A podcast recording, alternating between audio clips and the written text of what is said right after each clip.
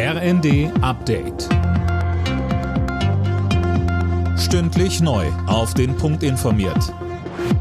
Ich bin Jana Klonikowski. Guten Tag. Tankrabatt und 9-Euro-Ticket laufen in den kommenden Tagen aus. Die Diskussion, wie die Menschen in Deutschland angesichts der steigenden Kosten weiter entlastet werden können, läuft unterdessen auf Hochtouren. Im Raum stehen unter anderem Forderungen nach Unterstützung für kleinere und mittlere Einkommen.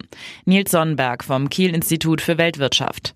Die Energiepreise sind heute auf einem neuen Niveau. Daran müssen wir uns gewöhnen. Und wir sollten die knappen Steuereinnahmen, die der Staat hat, gezielt verwenden, um wirklich bedürftige Haushalte und Personen zu entlasten. Zum Beispiel beim Tankrabatt stellen Sie sich vor, man fährt gerne mit seinem Oldtimer und kann dann billiger tanken. Ist das wirklich sinnvoll? Wegen der steigenden Energiekosten hat Bundesfinanzminister Lindner eine schnelle Reform des Strommarktes angemahnt. Die Bundesregierung muss sich mit größter Dringlichkeit den Strompreisen widmen, sagte er der Bild am Sonntag.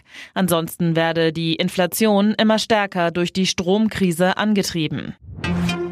Außenministerin Baerbock hat der Ukraine, wenn nötig, noch jahrelange Unterstützung im Krieg gegen Russland zugesichert.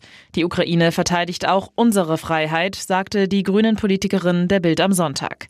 Mehr dazu von Dirk Justus. Baerbock mahnte, die Welt müsse sich darauf einstellen, dass dieser Krieg noch Jahre dauern könnte. Schließlich habe die russische Regierung leider von ihrer fixen Idee, die Ukraine und ihre Menschen zu unterwerfen, nicht abgelassen. Die Ministerin stellte sich auch hinter die Ansprüche der Ukraine auf eine Rückeroberung der von Russland annektierten Halbinsel Krim. Auch die Krim gehört zur Ukraine, sagte sie. Kurz vor dem 25. Jahrestag des Todes von Prinzessin Diana ist ihr alter Ford Escort für 737.000 Pfund versteigert worden.